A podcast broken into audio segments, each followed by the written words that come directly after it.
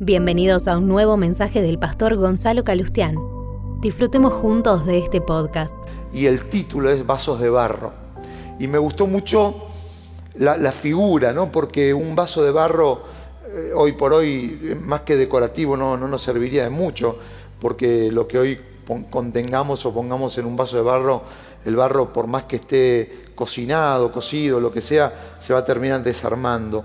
Eh, y el texto aparece en 2 Corintios, capítulo 4, versículos 7 al 9.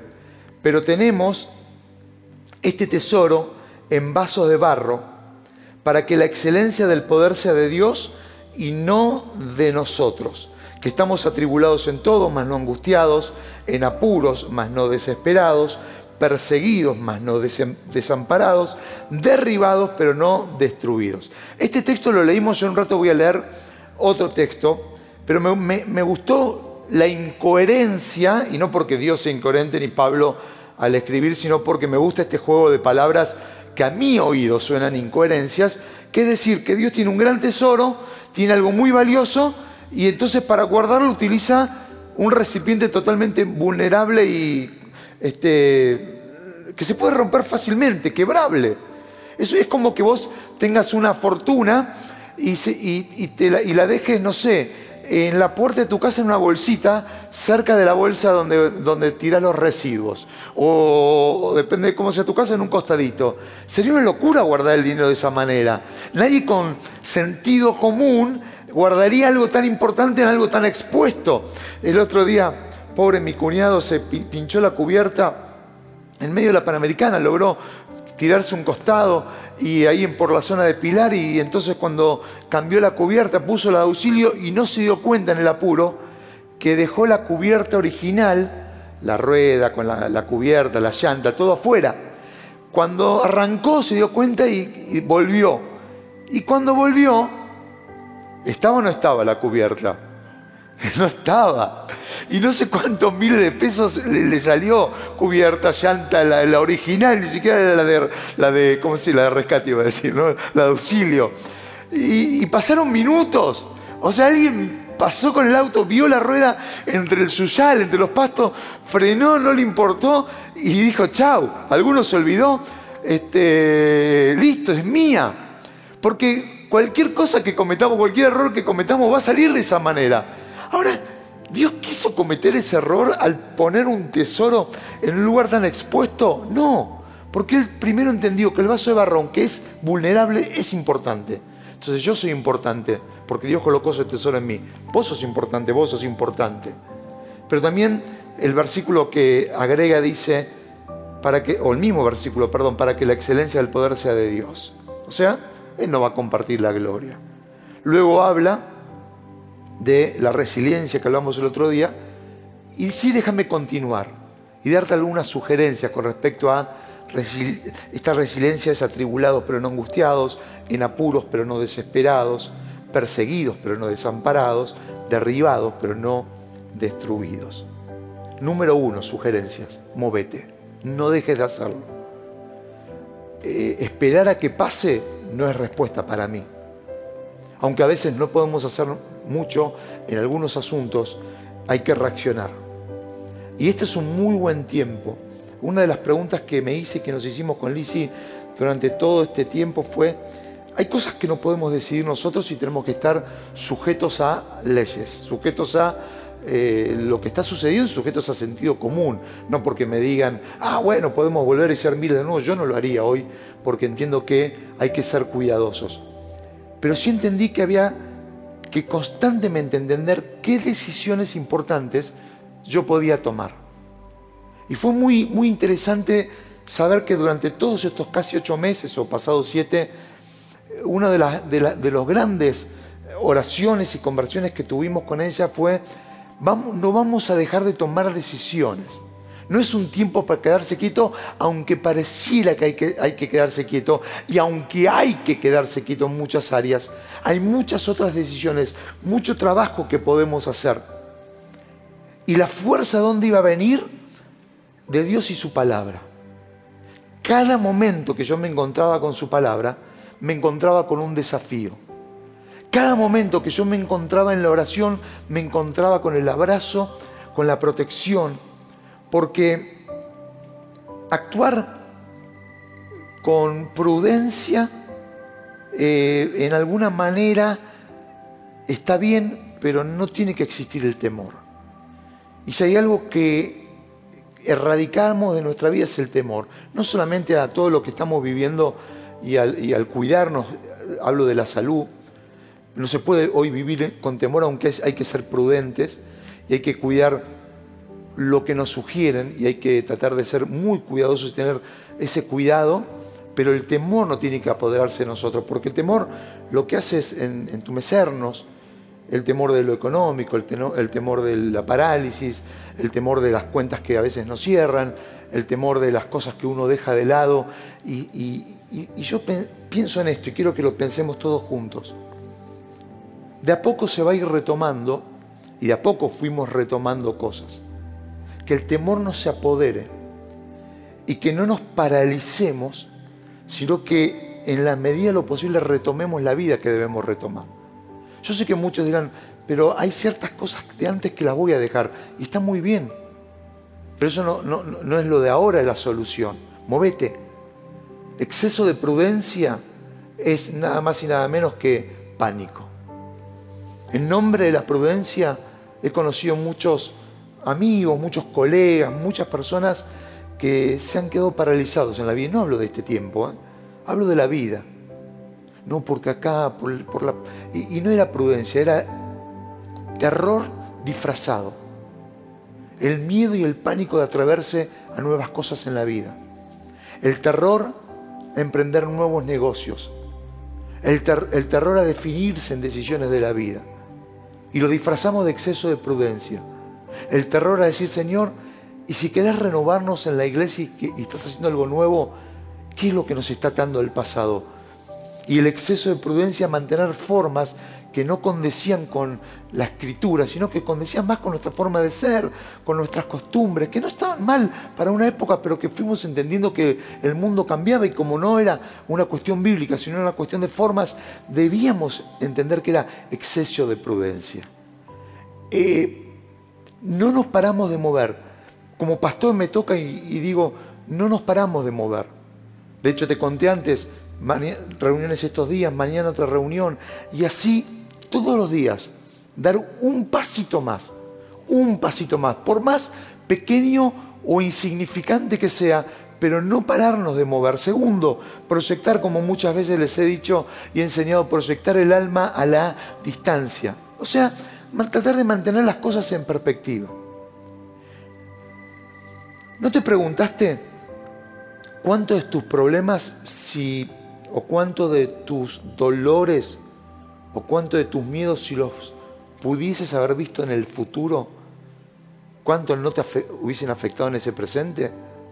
Si lo que en ese momento te preocupaba, si vos pudieses haber entrado en una cápsula o el túnel del futuro y verlo y decir, Gonzalo, al final este, no te, te preocupaste, todo, pero viste que saliste. Lloraste, sí, sí, lloraste la pasaste mal, mirá cómo te angustiaste, ¿para qué si al año hubieses restaurado esa situación? El hombre es capaz de pasar dolores tan profundos y ser restaurados. He visto personas pasar por valles de sombra tan de sombra, tan oscuros, que lo único que podía producir era dolores tan profundos y verlos a los meses, al año, seguramente que en algunos casos hacía falta un duelo porque era necesario esperar el tiempo, el duelo es cuando yo termino de soltar. Pero si podrías proyectar hoy el alma y decir, Señor, yo no me puedo ir al futuro, pero si vos podés hablarme del futuro. Si vos podés hablarme a través de las promesas bíblicas que son las que me sostienen, las que son únicas. Porque es justamente lo que el enemigo quiere hacer. Solo Dios puede hacer, hacernos ver desde el futuro. Solo su palabra y el encuentro con Él me puede proyectar el futuro. ¿Sabes cuántas veces? ¿Cuántas veces me encontré con la palabra que hablaba de mi futuro y me tranquilicé? Y volví a tener paz. Y volví a decir, Señor, si soy tuyo, si yo te dediqué mi vida, Si yo te entregué mi presente y te entregué mi futuro, te entregué mi familia, te entregué mis proyectos. Y uno dirá, ah, bueno, ¿qué no te preocupas más? Sí, por supuesto que me preocupaba. Pero, pero este es un aprendizaje el proyectar el alma a la distancia, de no estar siempre encerrado. Tercero, no perder la esperanza. Porque si hay algo que el diablo quiere hacer, es justamente robarnos el futuro. La cruz no se puede minimizar y no fue en vano. Las promesas no son en vano. Yo no voy a permitir que el diablo robe mi futuro. Y algo importante, no sé si eso no es la forma que quería titularlo esto, pero es lo que sentí y lo escribí de esta manera. Llora lo justo. Hay un, hay un término para llorar o hay un... Y sí, porque hay cosas que nos duelen. ¿O acaso la fe no es no llorar y la fe no es pasar un, un momento duro? El tema es que la fe es, va a haber un límite para eso. Y el límite lo ponemos cada uno de nosotros. Jesús lloró, ¿se acuerdan el episodio con su mejor amigo, con su gran amigo? Pero ¿cuánto duró el episodio de que Jesús lloró y que ese es el versículo tan, pero tan llamativo para nosotros los creyentes cuando la Biblia dice, y Jesús lloró? De que hubo un momento que Jesús se secó las, lágrimas y entró en acción. Él no se quedó llorando, le puso un límite a su, dolor. Y él no lloró porque eran lágrimas, como se dice, de cocodrilo o porque quería hacer una puesta en escena. Lloró porque había un dolor y el dolor tenía que ver con, los sentimientos. ¿Quién de los que estamos acá, quiénes de los que en este momento me están viendo alguna vez pueden decir, y yo lloré? Alguno que por ahí no es de, soltar lágrimas, porque por ahí alguno lo sufre de otra manera y por ahí no le suelta la lágrima. La lágrima no te hace eh, más emocional o menos emocional. Hay quienes sufren sin lágrimas, pero lloran por dentro. Pero ponerle un límite. Hay un momento que te tenés que sacudir y decir, basta. Es una decisión, pero que tiene victoria en el Señor. Por eso, este texto tan lindo que estamos leyendo en 2 de Corintios, ¿cuál es el límite llorar lo justo? Que voy a estar atribulado, sí, pero no voy a llegar al punto de la angustia que, que me pone vencimiento. En algún momento yo me tengo que levantar y en algún momento me tengo que sacudir, me tengo que limpiar y tengo que decir, Señor, hasta acá. Lloré mientras tenía que llorar. Eh, me preocupé mientras la preocupación me alcanzaba una respuesta. Pero hay un momento donde ya no depende de vos. Y cuando no depende de vos, entonces tenés que entregárselo al Señor. Apuros, sí. La desesperación, no tiene que entrar. Y lo está diciendo la palabra. Perseguido sí, pero no siempre y por más perseguido no hay una no, no estás desamparado. Y por supuesto, sí derribados, pero que te caiga no significa que estás destruido. Yo sé que para muchos esta palabra es cae en el momento justo y en el día justo. Yo sé que para muchos es saber una verdad que ya la saben y la tienen presente y preparada porque en determinado momento vas a tener que echar mano a esto y tener memoria. Pero hay quienes en este momento, en esta misma hora, y para los que están en directo, yendo las 8 y 32, tienen que tomar una decisión. Y tienen que hacer propia esta palabra. Fíjate lo que dice ahora el versículo, siempre dentro del capítulo 4 de 2 de Corintios pero el versículo 16. Por esto o por eso nunca nos damos por vencidos. Aunque este cuerpo nuestro se va desgastando por dentro, nos renovamos cada vez más. Pues nuestros pequeños y pasajeros sufrimientos producen una gloria eterna más grande y abundante. Por lo tanto, no nos importa lo que ahora se ve, sino que fijamos la mirada en lo que todavía no vemos, porque lo que se ve es pasajero. ¿Qué estás viendo ahora? Bueno, te estoy viendo a vos. Soy pasajero. No sé cuánto va a aguantar este cuerpo, 90, 100 años, 10 años, lo que el Señor disponga, lo que Él quiera. pero no es para siempre. Y no es que van a, destapar la tumba dentro de 100 años y va a aparecer el cuerpo este, sin, sin... Y si aparece así, ¿para qué, no? ¿Para qué? Pero si así apareciera, no, no, no va a estar Gonzalo ahí. Entonces, no importa lo que ahora se ve, fijamos la mirada en lo que todavía no vemos, porque lo que se ve es pasajero, mientras lo que no se ve no cesará jamás. Nunca nos damos por vencidos, comienza diciendo este versículo 16. Y aunque el cuerpo exterior se desgasta, y se desgasta por la edad, y se desgasta por X situaciones, el interior no. Es muy simple lo que uno podría aconsejar o sugerir de lo que Pablo nos está escribiendo. No envejezcamos, no envejezcas conjuntamente con tu exterior. Porque la Biblia dice que tenés que renovarte. En este tiempo no envejezcas. Muchos psicólogos, muchos estudiosos de todas estas cosas hablan de cómo el encierro, el agotamiento mental, la, la no interacción con otros seres humanos, el estar tanto tiempo sin, sin ejercicio está desgastando terriblemente la, vida de muchos. Aquellos que tenían alguna, eh, algún, algún problema emocional o algún problema psicológico, todo dicen que se potenció. Los de mayor edad parecería que la, el envejecimiento aceleró los pasos, pero la Biblia me habla de que en este tiempo yo tengo que renovarme. Yo el otro día pensaba cómo se ensañó toda esta pandemia con los más grandes por sobre todo, porque se ensañó con los mayores. Y, ¿Por qué digo? Porque los más jóvenes, aunque también se enferman y, que también transmiten, y hablo estadísticamente, son los que menos consecuencias o menos mortalidad hubo. Pero sí se ensañó con los mayores donde no perdona, avanza.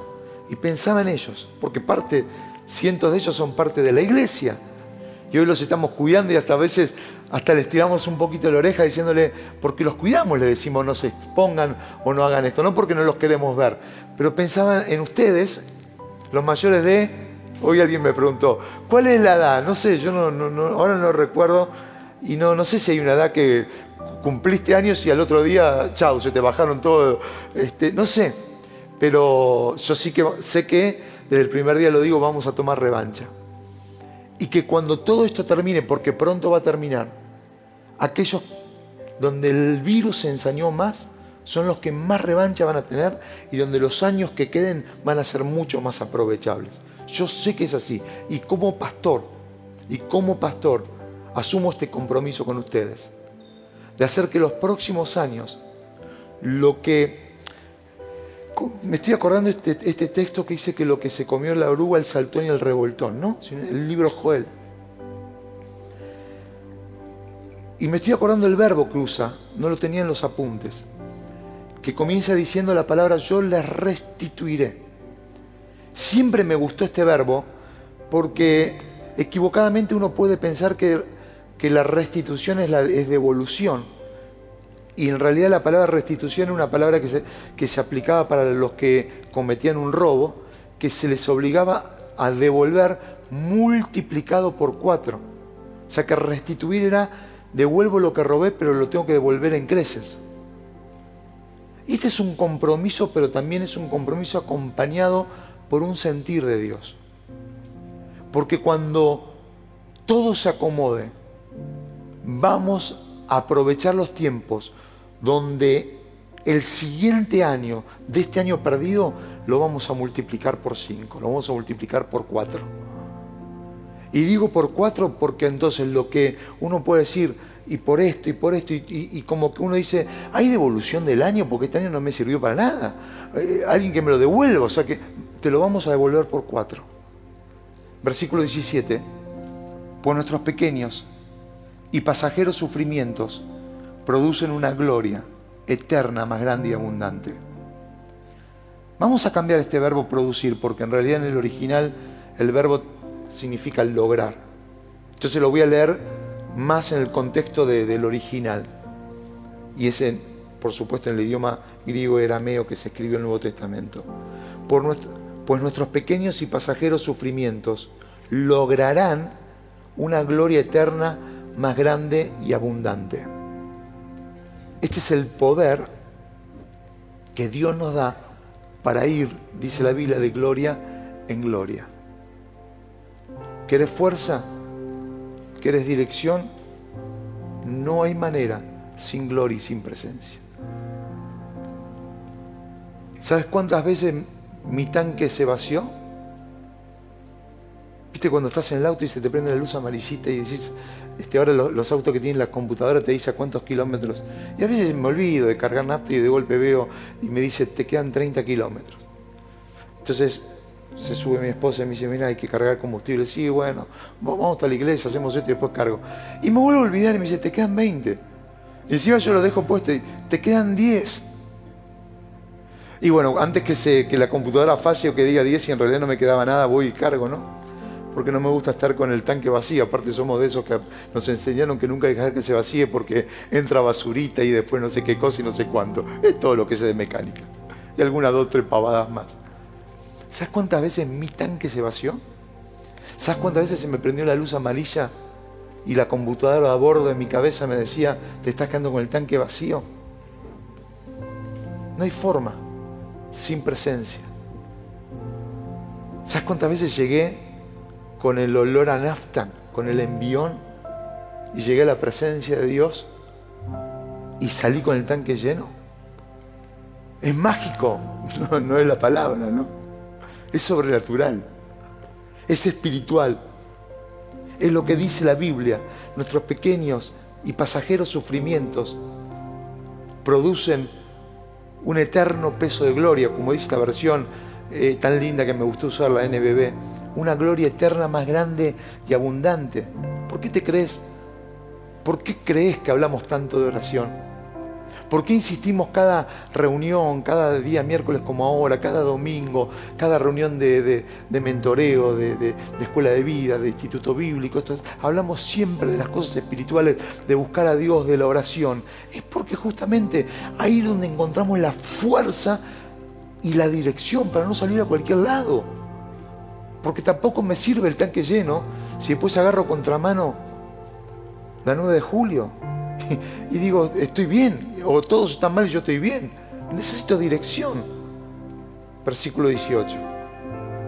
No mirando nosotros las cosas que no se ven, sino las que, perdón, las cosas que se ven, sino las que no se ven. Pues las cosas que se ven son temporales, pero las que no se ven son eternas. ¿Saben qué me, me demostró una vez más? Y te pregunto, y si quieres escribirlo cuando voy hablando, escribirlo en el chat, te pregunto, ¿Qué te demostró este año?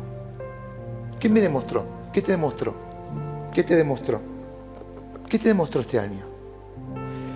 Yo noté algunas cosas. Me demostró, o me, por ahí no es que lo descubrí, pero sí me hizo ver, somos finitos, somos frágiles, somos terrenales. Entonces, hemos confiado demasiado en nosotros mismos. Hemos confiado demasiado en lo que nosotros podemos hacer y en cómo armamos y desarmamos, hacemos, deshacemos, programamos, proyectamos.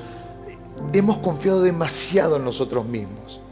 Y aunque Dios nos dio la capacidad de decidir, y aunque Dios nos dio la capacidad de tomar decisiones, a mí me sirvió para decir, Señor, pero qué finito que es el ser humano.